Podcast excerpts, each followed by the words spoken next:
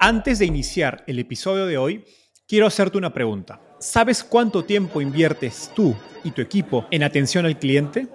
En el mundo de las startups, donde cada segundo cuenta y cada cliente es importante, Zendesk se convierte en tu aliado perfecto. Es como tener un equipo de superhéroes de atención al cliente a tu disposición. Zendesk es una plataforma omnicanal que integrará todos tus canales de comunicación como WhatsApp, email y redes sociales en un solo lugar. Gestiona tickets, ofrece una gran experiencia, aumenta tus ventas, pero sobre todo Construye relaciones cercanas con tus clientes gracias a Zendesk. Como beneficio exclusivo por ser parte de la comunidad startupeable, podrás probar el CRM de Zendesk completamente gratis por 6 meses. Y si decides continuar, tendrás 15% de descuento en tu primer año de contrato. Lo mejor de todo es que Zendesk escala de acuerdo a tus necesidades. Desde la oficina prestada donde empezaste hasta la compañía global que quieres construir. Compañías globales como Slack, Shopify y Airbnb confían en Zendesk para su atención al cliente. Ahorra tiempo, dinero y mantén felices a tus clientes. Encuentre el link con la prueba gratuita en la descripción de este episodio. En Latinoamérica, menos del 30% de la población mayor de 25 años tiene educación superior, frente a un 50% en países como Estados Unidos y Europa. Paradójicamente, en los últimos 10 años ha habido un gran incremento en el número de universidades, que la verdad no parece ser la solución para mejorar el acceso y la calidad de educación superior en la región. Para conversar sobre el futuro de la universidad, invitamos a Pato Bichara, CEO y fundador de Collective Academy, una escuela online de negocios y tecnología que está reinventando la universidad. Hoy, su programa insignia, el Master in Business Technology, resalta porque ha sido llevado por trabajadores de empresas como Google, Bimbo y BBVA, pese a no ser un programa acreditado por el gobierno. Pato nos contó acerca de su visión del futuro de la universidad y la educación superior y cómo Collective está innovando en metodología y tecnología para crear una experiencia educativa 10 veces mejor que las alternativas tradicionales. No te puedes perder todo este episodio.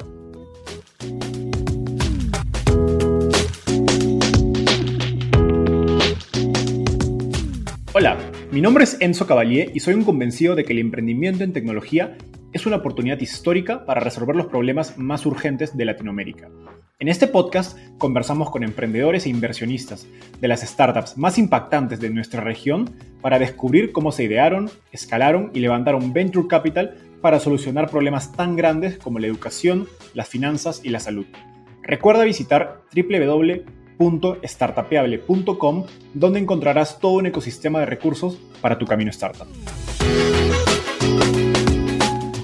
Hola Pato, ¿qué tal? Bienvenido al podcast de Startupeable.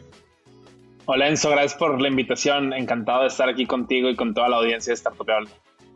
Genial, a ti. Oye, empecemos por la pregunta que siempre le hago a mis invitados. ¿Cómo llegaste al mundo de las startups? Muy buena pregunta. Fíjate que eh, yo trabajé en consultoría en México y en el 2011 me voy seis meses a, Boston de intercambio a la oficina de, de The Bridge Group, que tiene una alianza con Bain y empecé a interactuar ya mucho con los mexicanos que estaban en, MIT haciendo el MBA. Y en, una cena conocí a, Tono Ocio, quien eventualmente se convertiría en mi inversionista. Y él estaba en ese entonces en uno de los dos fondos que existían en, México, al menos, que era lo que antes era VP. Y me comentó que estaban buscando un reemplazo para, para su rol como de asociado. Empecé a aplicar yo y me, me entré todo ese mundo y a la par, haciendo un proyecto de inversión de impacto, me di cuenta que existía Ignia. Entonces, digamos, apliqué esos dos fondos para, para salirme de consultoría un año antes de mi MBA y terminé entrando a trabajar a Ignia en el 2013 eh, en esa madriguera del conejo que es todo el tema de startups y venture capital y siendo uno de los primeros analistas de Venture Capital en México. Genial, una historia un poco similar a la mía, solo que unos pocos años después. Oye, en México Collective Academy ya es relativamente conocido, incluso sé que tienen alumnos fuera, fuera de México. Pero igual para quienes nos escuchan del resto de Latinoamérica, cuéntanos brevemente qué es Collective y si puede darnos algunos números para entender su magnitud, sería genial. Claro, eh, pues, definimos a Collective como la, universidad que está revolucionando la educación para líderes en Latinoamérica, ¿no? Tenemos diferentes tipos de programas. Comenzamos con un programa de maestría, eh, un máster en negocio y tecnología que hoy tiene más de 400 aprendedores. Eh, se ha convertido, diría, en el, en el programa tanto emblemático de Collective como emblemático de los líderes de la comunidad de, tech en la región. Eh, luego tenemos un programa que se llama Compass, donde ayudamos a los jóvenes de entre 17 y 22 años a entrar al mundo profesional.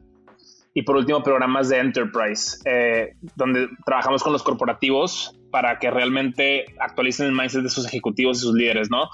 En, en el área de enterprise hemos entrenado a más de 5.000 ejecutivos y líderes y la verdad es que, aunque se nos conoce mucho más por la maestría, es, de las áreas del negocio que más está creciendo, ¿no?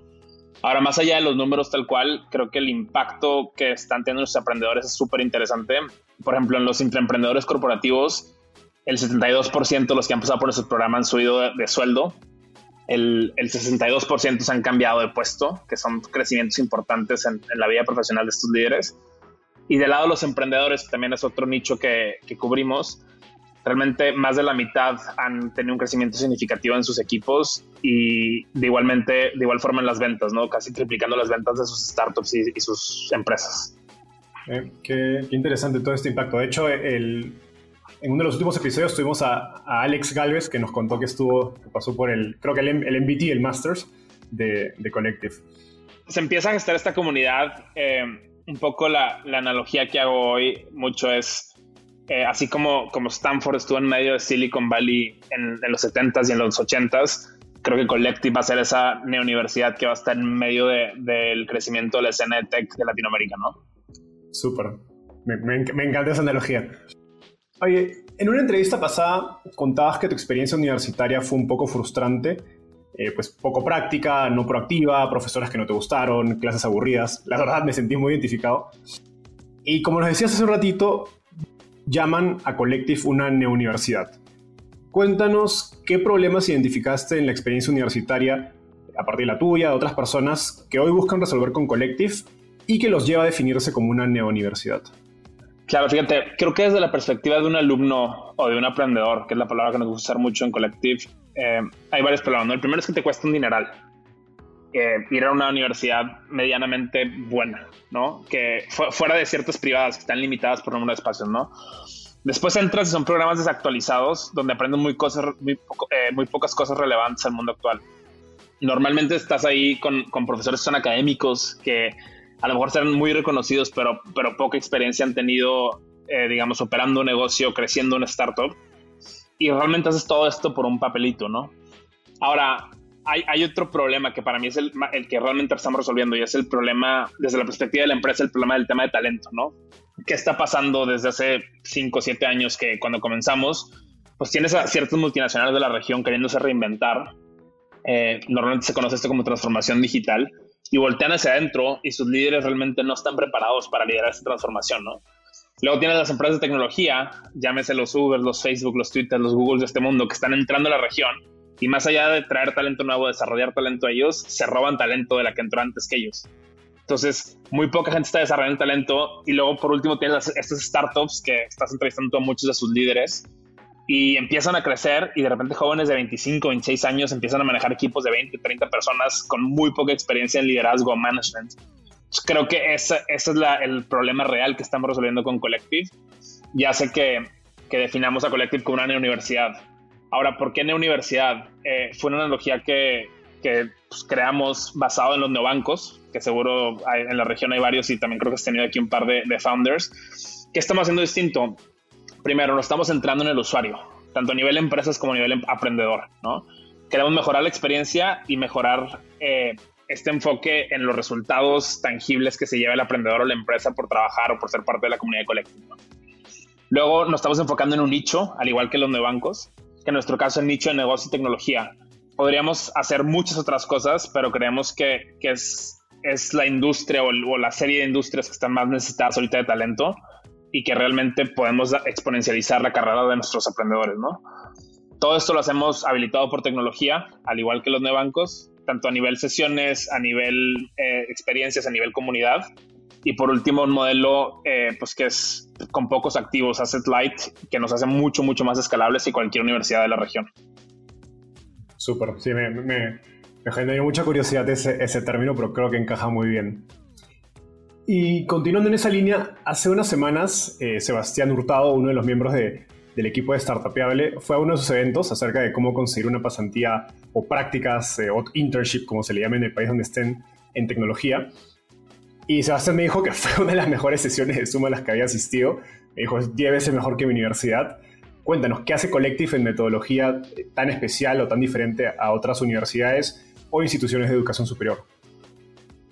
Me, encanta que Sebastián haya puesto el número porque literalmente esa es nuestra meta. A ver, creo que desde un inicio hemos sido muy obsesivos con el producto y para nosotros el producto son las clases en sí. Eh, te, cuento una breve historia, pero cuando, yo estaba eh, viendo diferentes MBAs a dónde irme, yo no quería aplicar a, la Escuela de Negocios de Harvard porque la gente se me hacía como pesada y arrogante. Fui a una clase y me voló los sesos. Eh, o sea, me cambió la forma de ver las clases de MBA y dije, ok, aquí es donde quiero estudiar y si me va a gastar un dineral aquí me lo quiero gastar. Y regresando a la Collective, literalmente desde la primera sesión, eh, que justo cumplimos cinco años hace poco, el 14 de abril del 2016, dije, quiero que la gente que venga a Collective diga, es la mejor clase que he ido. Y probablemente no haya nadie en Latinoamérica que, pueda dar una clase similar, ¿no? Entonces siempre hemos sido muy, eh, hemos tenido un fuerte enfoque en el producto. Ahora, ¿qué pasó en la pandemia? Antes Collective, para ponerlos en contexto, todos nuestros escuchas, teníamos microcampuses, principalmente en Ciudad de México y Monterrey.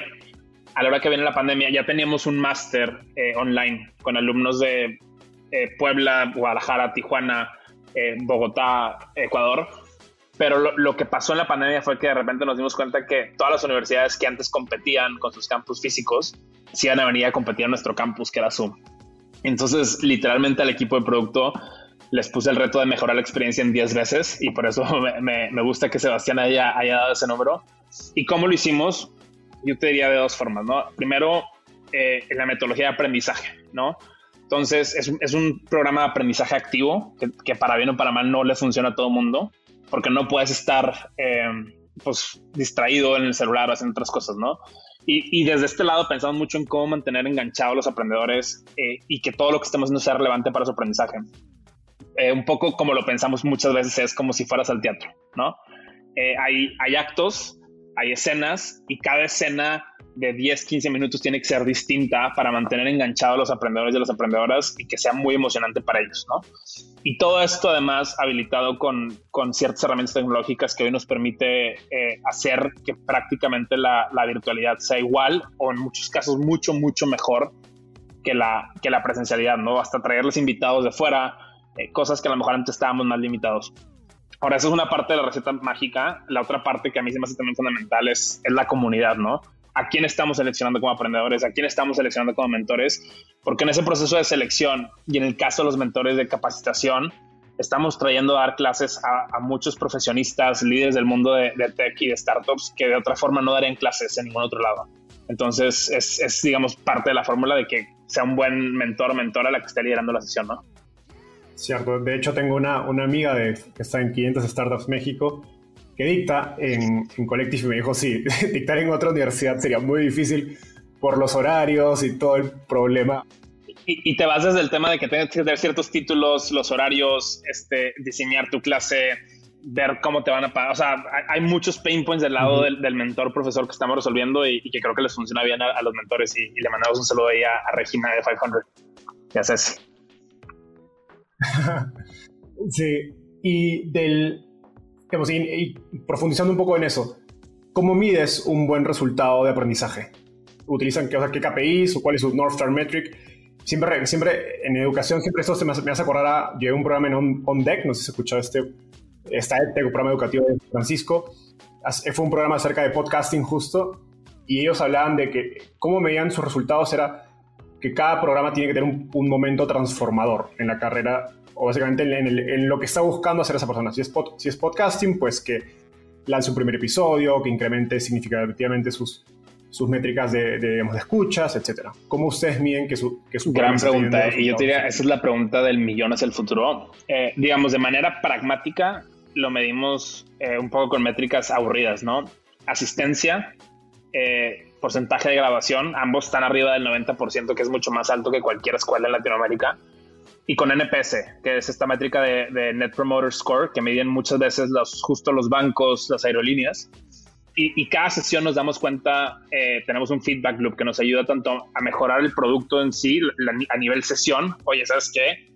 La clase 4 que dieron este, de finanzas tal y tal mentor no funcionó por esto y cómo lo podemos mejorar. Ahora, a nivel impacto, realmente buscamos que ser un punto de inflexión en estas carreras de los aprendedores y las aprendedoras. Y eso normalmente lo logramos o cuando consiguen un nuevo rol, cuando los promueven principalmente, cuando les dan un aumento, cuando crecen de responsabilidades y todas estas cosas, ¿no? Irónicamente, hay otra métrica que, que medimos mucho y es qué porcentaje de los aprendedores están colaborando con la comunidad, que casi siempre es como del 70-80% después de ciertos meses. ¿Por qué? Porque esto es, una, es un diferenciador muy grande de Collective contra otras eh, empresas de educación, que es que creemos que, que, la comunidad en sí, o sea, una vez que entras al, loop de comunidad, por llamarlo así, realmente empieza tu crecimiento fuera del aula. Y, y, es siempre lo que estamos buscando, sobre todo que se refleje, como te decía, en promociones, en aumentos de sueldo, en crecimiento. Si, si eres un emprendedor o emprendedora, que puedas contratar más gente, que puedan crecer tus ventas y que lo que estás aprendiendo esta semana lo puedas aplicar al día siguiente, ¿no? Totalmente. Creo que de algún modo ahí es donde pueden replicar el, digamos, el efecto de red o network effect que tienen las grandes marcas de universidad, ¿no? Donde pues si vas a Stanford o a Harvard o incluso al ITAM en México, a la Pacífico en Perú o a la Andes en Colombia, solo con, o sea, por, independientemente de cuán bien te vaya la universidad, solo con ser parte de esa comunidad tienes muchas ventajas o activos que puedes explotar o aprovechar durante el resto de tu carrera. ¿no? Desde oportunidades laborales, mentores, gente que te ayude, etc. Continuando, pese a todo lo que nos has contado sobre la universidad, el primer programa de Collective fue una maestría. ¿Por qué? Gran pregunta, Enzo. Fíjate que nuestra idea original era empezar de abajo hacia arriba. Y cuando digo abajo era empezar de la licenciatura, diseñar una licenciatura increíble e ir subiendo en ese proceso inicial de Customer Discovery me tocó entrevistar a 50 eh, CEOs, Chief HRs de México y, y diseñamos una licenciatura que es, es, probablemente la mejor licenciatura que nunca va a existir porque está guardada en nuestro Drive. Era un programa de tres años enfocado en negocio y tecnología con un enfoque fuerte en habilidades de vida. ¿Qué pasó? Salí al mercado a vender a los papás y me di cuenta que si no estábamos acreditados iba a ser muy difícil eh, que me lo compraran porque los papás hace seis años, ahorita creo que el mundo cambió en la pandemia, pero hace seis años querían el, el, el papelito. Eh, y ahorita a lo mejor vamos a entrar en detalle de eso. Entonces, al, digamos, irnos a acreditar por el Ministerio en México, por la SEP, eh, iba a ser un proceso muy largo, muy costoso y que iba a poner eh, en riesgo nuestro modelo de negocios y nuestro modelo pedagógico. Entonces, al regresar yo con los, con los directores de recursos humanos a, a pedirles guía un poco, realmente yo, yo, lo que quería en un inicio era que, que, me prometieran que iban a entrevistar a esos aprendedores eh, jóvenes que se iban a graduar. ¿Y por qué digo entrevista? Porque yo estoy seguro y, y, hoy lo podemos validar que ellos iban a defender solos, iban a conseguir los trabajos solos, pero yo quería que les dieran una entrevista casi que asegurada. En ese proceso ya sabes, oye, pues legalmente no podemos prometer esas cosas, pero ¿qué pasa si le das estos contenidos de negocios, tecnología y habilidades de vida a mis high potentials, a mis intraemprendedores que están dentro del corporativo y están inquietos, ¿no? Y que les falta algo de contenidos actualizados, les falta mentoría, les falta realmente salirse de su zona de confort. Y en ese proceso fue que dijimos, oye, creo que esto se parece mucho más a una maestría eh, y hay un hueco ahí que nadie está cubriendo en México, sobre todo una maestría de, de medio tiempo para gente, líderes que están normalmente muy ocupados, ¿no? Entonces decidimos irnos por ahí y la verdad es que fue una gran decisión porque este, esta maestría un poco parecido a lo que pasó a mí en Harvard se volvió eh, el producto estrella de Collective, ¿no? Y, y del cual han, han, salido todos estos productos eh, alternos. Súper. Y en su experiencia, digamos, ya digamos, hoy, cinco o seis años después de haber empezado el programa eh, de, de la maestría, ¿qué ventajas y desventajas encontraron en el camino de no tener esta acreditación? Esa te digo, creo que es la pregunta del millón y, y no, como buena startup nos lo seguimos cuestionando todo el tiempo, ¿no? A ver, ¿qué, ¿qué, ventajas tendría el tener la acreditación? Creo que nos permitiría acelerar nuestro crecimiento y llegar más rápido, más allá de los early adopters y de los innovadores que, que hoy usan nuestro producto, ¿no? El, el, hecho de que el título sea oficialmente reconocido tácticamente te ayuda a que cosas muy sencillas como por ejemplo no hay que pagar IVA, te abre muchas colaboraciones, eh, incluso te ayuda en temas del extranjero, ¿no? por ejemplo, partes de Talento Tech se está yendo a Estados Unidos, sobre todo los que son programadores o, o científicos de datos. Y el hecho de que no tengas un título oficial de, de universidad, pues hace que tus exalumnos no, no, se puedan ir con una visa de trabajo a Estados Unidos, tal vez, ¿no? Ahora, las desventajas, entre comillas, que realmente para mí son las ventajas de Collective, es que nos permite, uno, movernos sin burocracia, desde cómo estamos actualizando nuestro, nuestros planes de estudio. Entonces, siempre hablamos que, que las clases en Collective se actualizan como software literalmente en sprints de dos semanas eh, con releases trimestrales un poco más cargados y un, release anual eh, pues bastante sólido una vez al año, ¿no? Contra un plan de estudios académico tradicional que se actualiza cada 8, 10 años, dependiendo de, cómo esté de tiempos de la universidad. Eh, nos permite traer a personas que normalmente no podrían dar clases en una universidad tradicional. Pues el caso de, personas que a lo mejor no están graduadas o que simplemente nunca sacaron su cédula profesional, como, como es mi caso, y abrimos este mundo, eh, todos estos profesionistas los traemos a la academia. Nos baja mucho los costos de, operación, tanto a nivel CAPEX y OPEX, porque, digamos, manejar una acreditación ante, ante la SEB o cualquier ministerio pues, requiere su propia oficina casi casi. Y por último, nos alinea más a nuestro futuro. Es que, que, el futuro no es de los papelitos o de los títulos, es, es, es de lo que sepas hacer como, como aprendedor. Y, y creemos que eso pues, tiene, tiene su reto. ¿no? Ahora, con, constantemente estamos debatiéndonos entre si queremos entrar a jugar a la cancha anterior de los incumbentes con, los, con la acreditación, como si fueran los, los medallones de taxi tal cual de las ciudades, o, si seguimos construyendo nuestra propia cancha, ¿no? Y, creo que es una decisión estratégica que constantemente nos estamos eh, preguntando y, experimentando. Interesante, o sea, suena que Collective eh, no sería lo que soy si se hubiera acreditado. Eh, una propuesta alternativa, mucho más innovadora. E incluso en, una entrevista anterior recuerdo que contabas que algunos alumnos veían la acreditación como algo positivo. Mejor dicho, el, hecho que no tengan acreditación como algo positivo. Entonces me pregunto, ¿qué debería hacer el sistema universitario? ¿Debería tratar de incorporar programas no acreditados? Son, ¿O es una competencia directa a su modelo? ¿Qué, qué opinión tienes en ese, en ese sentido? Mira, yo, yo diría como lo estás eh, preguntando, la, la, acreditación es proporcionalmente inversa a la innovación. Y de hecho muchas universidades quieren experimentar fuera de la caja, fuera de esta cancha que estaba planteando. De hecho, nosotros estamos haciendo varios experimentos con algunas de ellas. Eh, una, por ejemplo, es Tech Millennial, que es de las principales universidades privadas en México. Y, hoy realmente no te diría que es competencia directa el programa que vamos a sacar con ellos porque cada programa va para un nicho. Y, los programas acreditados, estructurados, siguen, siguen teniendo una audiencia muy grande y muy necesaria en la región y muchos de los programas no acreditados, para empezar, son de medio tiempo, ¿no? O sea, de que te permiten eh, o estudiar en otro lado, trabajar y colaborar con, con otros, eh, con otras organizaciones. Entonces, yo creo que no es competencia directa y sí vamos a ver en los próximos años mucha colaboración entre universidades, empleadores y neuniversidades o edtechs eh, que nos permita acelerar un poco lo que todos sabemos que está roto, que es el sistema educativo actual. ¿no? Y continuando ahí en, ese, tema de la acreditación, hace unos meses escuchaba un podcast de, inversionistas justo de EdTech en Estados Unidos donde decían de, un modo teórico que la educación superior tiene tres pilares. Primero, contenido experto. Segundo, interacción social. Y que estos dos puntos ya habían sido de algún modo disrumpidos o, igualados por las startups. Y que finalmente estaba el, tercer punto, que es las señales de mérito, ¿no? que es el último ovación de las universidades sobre todo refiriéndose a las marcas, ¿no? O sea, una marca como Stanford, como Harvard, como, y, los respectivos en cada país de Latinoamérica, pues tienen décadas, algunos hasta más de 100 años en el mercado y son marcas muy arraigadas a nivel cultural, social y la gente las sigue valorando. En ese sentido, en el futuro, ¿crees que la acreditación siga siendo valiosa? ¿Cómo lo es? Mira, yo creo que tú lo planteaste de una manera espectacular.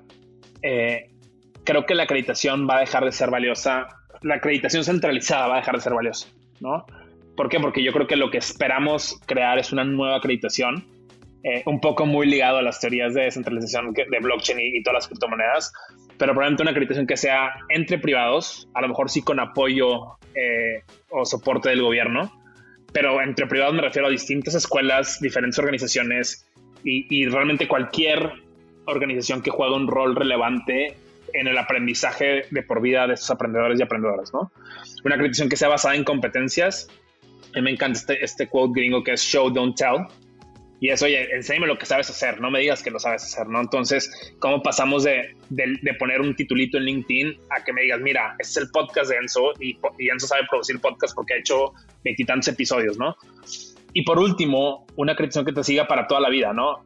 si, si tú buscas mis récords oficiales en el gobierno, yo, yo me quedé en la preparatoria hace 18 años y claramente he seguido aprendiendo en diferentes formatos, en diferentes cursos, en diferentes maestrías que no están en mi, en mi Cardex oficial, si lo quisiéramos ver así, ¿no?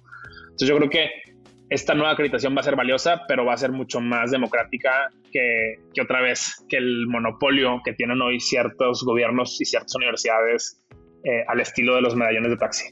Ahora, algo bien interesante, porque, digamos, hablaste de las señales de mérito y de la acreditación, pero yo creo que la marca en sí se vuelve una señal de mérito indirecta, ¿no? Y es un poco lo que están haciendo startups como OnDeck, lo que está haciendo Collective.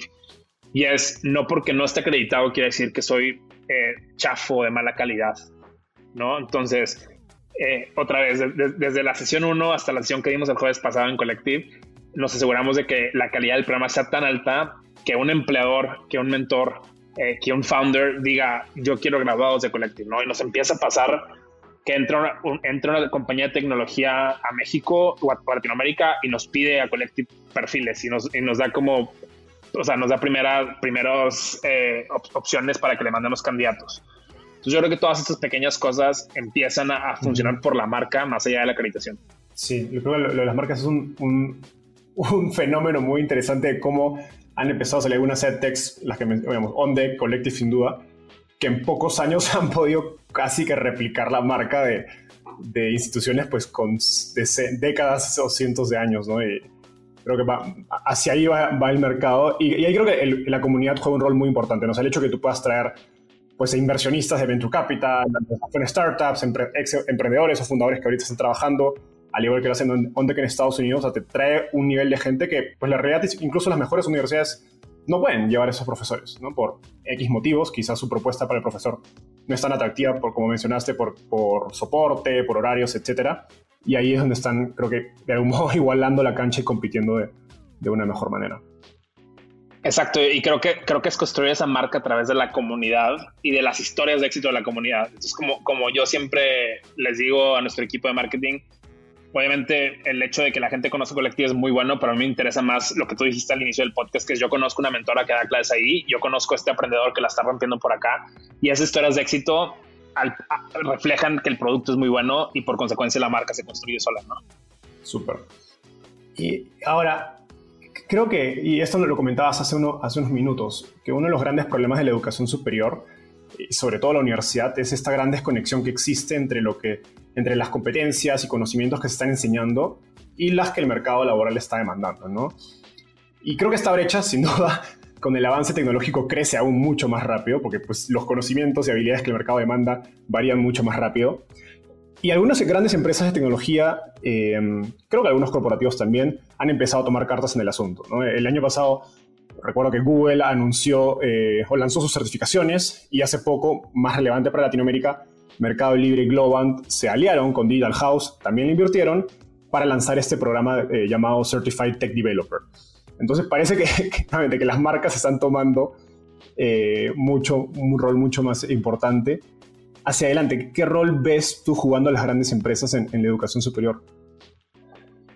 Creo, que lo, el obvio es, lo que estás mencionando, ¿no? Un programa, o sea, un rol de codiseñadores, de que realmente eh, me pueda yo asegurar que tengo el pipeline de talento necesario para mi futuro. ¿no? O sea, uno, uno suena que, a ver, está la teoría, las teorías de Scott Galloway que dice que se van a meter estas tech companies al mundo de educación porque es una industria muy grande y muy atractiva en términos de rentabilidad, lo cual le creo. Pero por otro lado es, si, estamos viendo en la, en la era de, del conocimiento y la información, y mi único activo es la gente. Entonces, si yo me puedo asegurar el tener ese, ese flujo de, de, reclutamiento de gente capacitada como yo la quiero para que entren a trabajar empresas como Mercado Libre, como Globant, eh, como Bitso, como Questkey, pues, adelante. Para mí, ese, ese digo, es como la respuesta obvia. A mí lo que se me hace bien interesante, y de hecho lo, hablábamos el otro día eh, en una entrevista de, para la edición de, de MBAs de expansión, es que para mí están empezando a competir como si fueran escuelas ciertas empresas de tecnología, algo que en 2012 no pasaba, ¿no? Entonces, eh, empiezan a pasar casos de que la elección es, me voy a trabajar a Amazon me voy de MBA, me voy a trabajar a, a Bitso o me voy de MBA. Y entonces estas disyuntivas hace que las tech companies empiecen a ser como pues, una especie de MBA. ¿Por qué? Porque empiezan a replicar algunos patrones eh, de una escuela de negocios, ¿no? Oye, te van a dar contenido. Estamos nosotros trabajando puntualmente con varias compañías de tecnología en crear programas de liderazgo para que sus, sus para que los jóvenes crezcan dentro del startup y no se tengan que ir fuera. te dan mentorías, ¿no? Oye, tengo a quien preguntarle, tengo cómo crecer, sé que si le pido un café a tal persona del startup me lo va a dar. Y luego te, dan ese network, ¿no? Las famosas mafias, que, que probablemente en, Estados Unidos la más famosa es la de PayPal, en, en, México y Latinoamérica creo que la de Linio ha tenido un efecto interesante y empiezan a, crear, a salir las mafias de estos nuevos, eh, tanto unicornios como centauros, o no sé cómo se llaman los de, los de arriba de 100 millones de dólares, que sus, sus colaboradores salen de la startup y, y, empiezan a crear nuevos proyectos, ¿no? Entonces, yo, yo lo vería por esos lados, ¿no? Por el lado del codiseño es algo muy obvio, porque yo me quiero asegurar que el tener el talento cuando yo lo quiera para crecer, y por el lado de, de ser alternativas de experiencia, de aprendizaje, eh, y me gusta mucho decir aprendizaje y no educación, porque creo que educación es muy, es muy pasivo, pero decir, oye, realmente tú, High Potential, no tienes por qué irte al extranjero a hacer una maestría, puedes venirte a, la tech company, crecer con nosotros y vas a replicar esa experiencia. qué, interesante ese punto. ¿no? Y de hecho, la, algo que la semana pasada escuchaba, estuve en un evento de Handshake, que es una compañía de Estados Unidos que conecta universitarios recién graduados con empresas. Y un poco discutían esta, esta disyuntiva donde, por un lado, hay fuerzas que te parecen indicar que las compañías van a empezar a abarcar más del lado de la educación. Em, pero también te decían que pues, sí hay un rol para intermediarios, ¿no? de, conectar eh, esta, este, esta demanda laboral con, el, con, el, con la oferta laboral. Porque a final de cuentas, eh, pues las empresas, sobre todo esas grandes, no son empresas educativas finalmente, ¿no? Y, hay mucho más demanda más allá de ellos. Eh, entonces creo que... Sí, y, la otra cosa es que es muy difícil que, que cualquier empresa, tanto de tech como tradicional, se vuelva buena en todos los tipos de educación, en todos los niveles, en, en, todas las formas de aprender. O sea, es, algo muy complejo y, y, por eso es que educación es un mercado tan grande que, que definitivamente va a haber múltiples ganadores. Súper. Y ahora vayamos eh, un poco más atrás, digamos, en la vida del estudiante, eh, justo conectando con el ejemplo de Handshake, para conversar acerca del puente entre el colegio, como se conoce en Sudamérica, eh, la prepa en México y la universidad. Cuéntanos un poco más qué es el programa Compass, que lo mencionaste hace poco, y qué vacío o problema encontraste que, el programa busca cubrir. Mira, Enzo, realmente desde que no pudimos lanzar esa licenciatura o ingeniería eh, yo me quedé con la espinita. Y lo que fui internalizando estos últimos años es que probablemente el futuro de la licenciatura no era una licenciatura, era algo más. El año pasado, durante la pandemia, eh, nos dimos cuenta puntualmente que empezaban a llegarnos papás preguntando si había programas de colectivo para sus hijas de 18 20 años. Y nos dimos cuenta que muchos papás, y sobre todo muchos jóvenes, no querían regresar a la universidad a que les leyeran eh, diapositivas por Zoom. ¿no?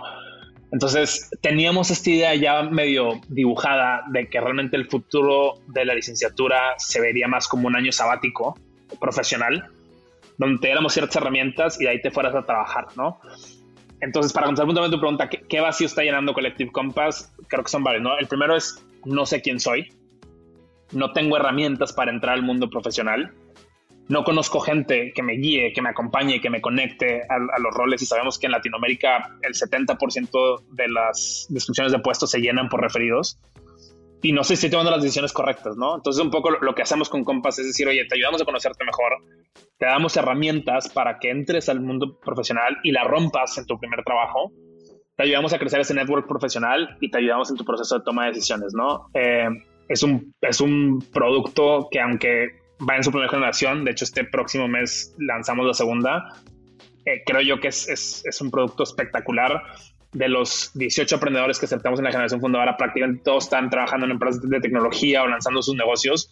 Y realmente es una propuesta de valor que, que, más allá de a lo mejor competir con una licenciatura, yo espero que se vuelva como el estándar de cualquier aprendedor high potential en la universidad. Es decir, oye, tienes que ser tu universidad y a la par hacer compas para entrar al mundo de tech. Qué, propuesta tan interesante.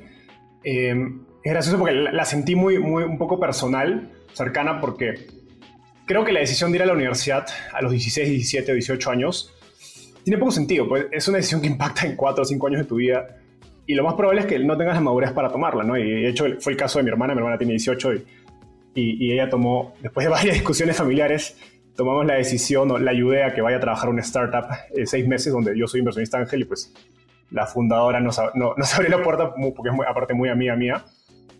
Y creo que para mi hermana fue una gran experiencia para explorar, ¿no? Porque no estaba seguro que quería estudiar y creo que muchas veces lo que sucede es que los chicos o los jóvenes terminan tomando una decisión de qué estudiar eh, en contraposición. O sea, estudio A porque no quiero el resto, en lugar de estudiar A porque quiero A.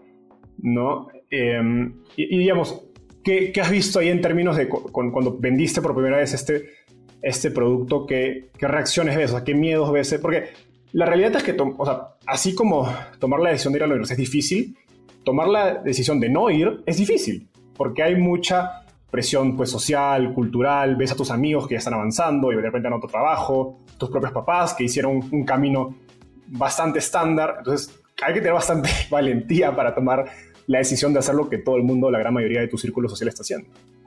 Sí, la verdad es que muy rápidamente nos dimos cuenta, sobre todo con la generación fundadora de Compass, de que, o sea, no que tenía que Collective dar resultados rápido, pero que estos jóvenes tenían que moverse muy rápido, ¿no? Y por eso fue que prácticamente desde la semana 2 empezaron con su búsqueda de internships, este, y, en el proceso, porque justo a, pesar de que el, digamos, por decirlo el usuario y el cliente es el alumno, el aprendedor, los papás juegan un rol bien importante, ¿no? Y entonces estar, estarle dando updates a los papás que vieran que, que, estaban felices en sesiones de Collective contra su universidad tradicional. Y recuerdo perfectamente que en, el cierre del semestre de diciembre del año pasado, una aprendedora dijo, es que no, no sabía que podía aprender de esta forma y que, que aprender podía ser divertido. Entonces creo que esa transformación la han visto los papás, pero definitivamente es un paso es muy fuerte y por eso digo, creo que explícitamente eh, a nivel estrategia decidimos no competir como sustituto de la licenciatura, sino más bien como un complemento, que es el complemento que te va a dar ese edge para entrar al mundo profesional. Entiendo. Y en un mundo donde más jóvenes después deciden tomar este tipo de pausa o año sabático eh, para llevar un programa como Combas o lo llevan incluso a la par de la universidad o el instituto, eh, en lugar de lanzarse directo a, estudiar, ¿cómo crees que se ve la educación superior? Muy buena pregunta. Em, creo yo que justo el futuro de la licenciatura se va a ver algo parecido así, ¿no? O sea, imagínate, vamos a poner, recuérdame el nombre de tu hermana. Miranda. Miranda. Entonces, imagínate que Miranda eh, entra a tomar compas con nosotros a sus 18 años, ¿no? A la par la ayudamos a conseguir un internship en Bitso. Entonces, o sea, a lo mejor decide ella quedarse en Bitso y, no ir a la universidad tradicional. Después, en dos, tres años, dice, ¿y sabes qué? Quiero irme al extranjero para tener experiencia internacional. Me voy a Barcelona a estudiar un programa de seis meses. De ahí regresa a Barcelona y a lo mejor entra a Google en Ciudad de México, ¿no? Y empieza su carrera en Google. De repente entra, entra y decide fundar su primera empresa a los 27 años. A lo mejor a los 29 regresa a Collective y toma el máster en negocio y tecnología Después sigue aprendiendo a lo mejor una plataforma como, como Platzi o como Creana, como estas plataformas de aprendizaje continuo que también existen. Y a los 33 años se decide tomar otro programa con nosotros porque quiere entrar a lo mejor al mundo de estrategia y de repente dice, ¿sabes qué? Mover de ejecutiva a Cemex al área de estrategia. Entonces es, es, es, romper esa, esa línea directa que era entre cuatro años trabajo, cuatro años estudio, luego trabajo dos, luego estudio otros dos y luego trabajo 40, a decir todo el tiempo estoy trabajando y estudiando, trabajando y estudiando y regresando a la universidad conforme lo, conforme lo requiere, ¿no? Ahora, ¿cómo, se ve para, para nosotros esa universidad del futuro que estamos construyendo? Es una universidad omnicanal, ¿no? Donde tú puedas elegir cómo, dónde, cuándo estudiar y cuándo aprender más bien y, y realmente hacerlo de una manera que, que te funcione tus objetivos profesionales de manera constante, ¿no? ¿Qué pasa, digamos, eh, desde el punto de vista de, la universidad? Bueno, para empezar a largar la línea, ¿no? Entonces, en vez de que me pagues, eh, no sé, 50 mil dólares en, cuatro años, a lo mejor vas a acabar pagando 200 mil en, en 10 años, ¿no? Vas teniendo intervenciones más frecuentes de manera multicanal, un poco decir, oye, de repente Miranda va a aprender con videos grabados, de repente va a aprender con podcast, de repente va a tomar una sesión de collective, una clase de collective de seis semanas, de repente toma un programa completo pero esas intervenciones que vayan teniendo tienen, son de mucha mayor calidad y tienen mucho mayor impacto, ¿no? Y todo el tiempo interactuando con organizaciones, un poco lo que hablábamos en la pregunta anterior, que es, oye, pues yo, yo quiero estar desarrollando las habilidades que requieren estas compañías de tecnología que son las que van a guiar el mundo hacia el futuro, ¿no? Entonces, creo que si a todo esto le sumamos que vamos a tener esta nueva acreditación validándonos competencias con ciertos comportamientos y aprendizajes de Miranda, yo creo que se vuelve una propuesta de valor irrefutable para, para un joven o una joven de, de 18 años, ¿no? Ya, me, ya me, me volé un poquito en eso, pero espero haber ilustrado bien el ejemplo. No, súper. O sea, que, un poco resumiéndolo, creo que lo ves como un mundo donde las iteraciones de, estudio, de aprendizaje son mucho más cortas, ¿no? Donde pasas de un programa de cuatro años a programas de semanas, meses, un año a lo mucho. Y creo que lo interesante de eso es que alinea un poco más incentivos. siempre mi, personalmente mi, digamos, los que vemos, estamos en el mundo de, inversión, hablamos, siempre hablamos del churn, ¿no? De cuánto retienes a tus clientes, ¿no? Y usualmente, pues si tienes un producto de suscripción, llegas a fin de mes y te enfrentas a que si tu cliente no le gustó el producto, no le dio el valor que le prometiste, se va. ¿Cuál es el problema de las mayorías de instituciones educativas? Es que el churn se enfrenta en cuatro años, ¿me explico? Entonces, los incentivos a mejorar constantemente están un poco extraños, digamos. No, sé si están ahí, de hecho. Porque pues el, convenciste al alumno de entrar y ya tienes cuatro años asegurados de, matrícula, los pagos, no sé cómo se llaman en, cada país. Eh, no, no te enfrentas al posible churn por lo tanto, no tienes los incentivos para mejorar, para mantener la calidad. Sí, y, realmente si lo viéramos como, como una startup, que es como lo vemos en Collective, pues al alargarte la línea y que, y que te quedes con ellos más años, te, alargo el, lifetime value, ¿no? El, el, valor total del cliente. También. Luego, al, al, tener estas intervenciones frecuentes, te incentivo a la comunidad y te bajo el churn. Y, y, por último, me aseguro que conforme tú vas creciendo en tu carrera, eh, me recomiendes gente porque nosotros te ayudamos a crecer y ahí se vuelven unos network effects muy poderosos, que es muchas veces lo que están buscando estos inversionistas de, educación y, de venture capital, ¿no? Exacto. O sea, creo que es un. De algún modo te expone a más posibilidades de churn, que te obliga a mejorar la calidad, pero también hay mucho más upside porque puedes tener un alumno pues, de por vida, ¿no? Si es que obviamente cumples con, con la calidad y con las expectativas de, valor. Oye, qué, interesante esta conversación, eh, Pato. ya, ya, estamos llegando al final. Eh, en este segmento eh, se llama ronda de tweets. Básicamente te voy a hacer una pregunta y me tienes que responder en lo que te toma escribir un tweet. Es decir, menos de un minuto. ¿Estás listo? Perfecto. Listo. Vale. Estoy viajando de Ciudad de México a Monterrey. ¿Qué libro debería leer? Uy, eh, pues literalmente eh, hice ese viaje hace dos días para venir a votar a Monterrey y me, estoy leyendo un libro que se llama Working Backwards, que habla de, de cómo funciona Amazon desde dentro. Eh, tengo yo una obsesión.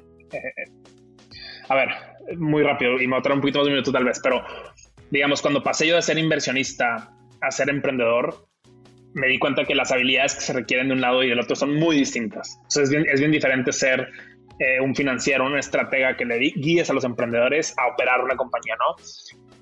y en ese proceso me, obsesioné yo con, con esta idea del modelo operativo de un startup y es cómo manejas desde cómo reclutas, cómo traes a la gente, cómo manejas tus juntas semanales, eh, cómo le das seguimiento a los KPIs, todas estas cosas que, que, son parte del día a día de una startup y que realmente al menos yo no las tenía del mundo de consultoría ni de venture capital, ¿no?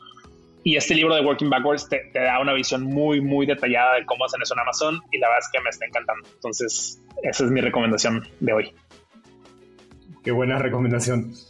¿Qué te gustaría cambiar del mundo de las startups en Latinoamérica? Creo, que dos cosas, ¿no? La, primera es separar el, como dicen los gringos, el ruido de las señales en términos de talento. Siento que conforme crece el ecosistema, lo cual es algo espectacular, empieza a entrar gente que a lo mejor entra porque simplemente no le gusta su trabajo corporativo o porque quiere ver qué onda. Y lo que, lo que, lo que necesitamos en las startups es gente apasionada eh, que quiera construir el futuro de sus respectivas industrias con nosotros, ¿no? Entonces creo que eso es una.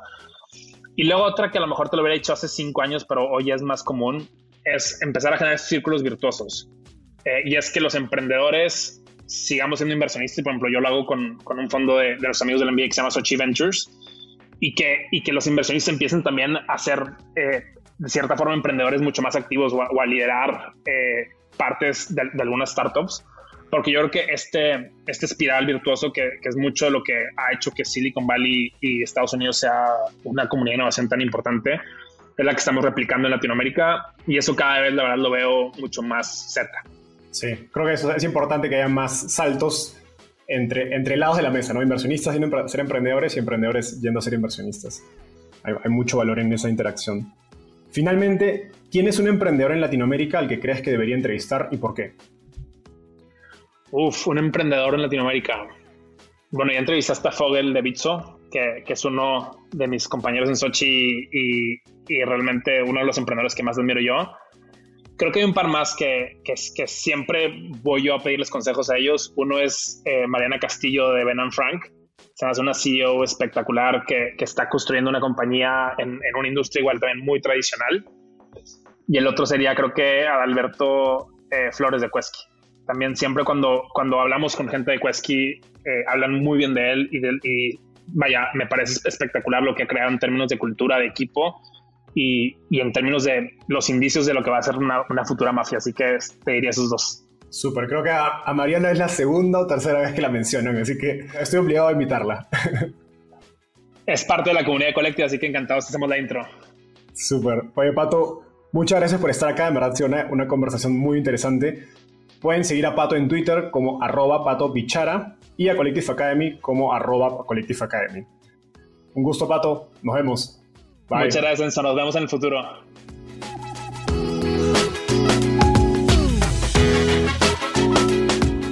Gracias por escuchar este episodio. Espero que te hayas llevado tanto como yo. Suscríbete a nuestro podcast para seguir aprendiendo de los principales referentes del ecosistema startup en Latinoamérica.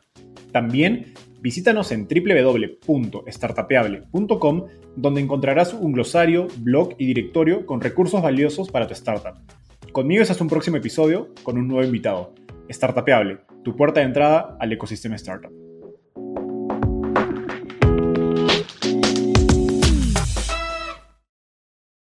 Este es un podcast producido por Explora.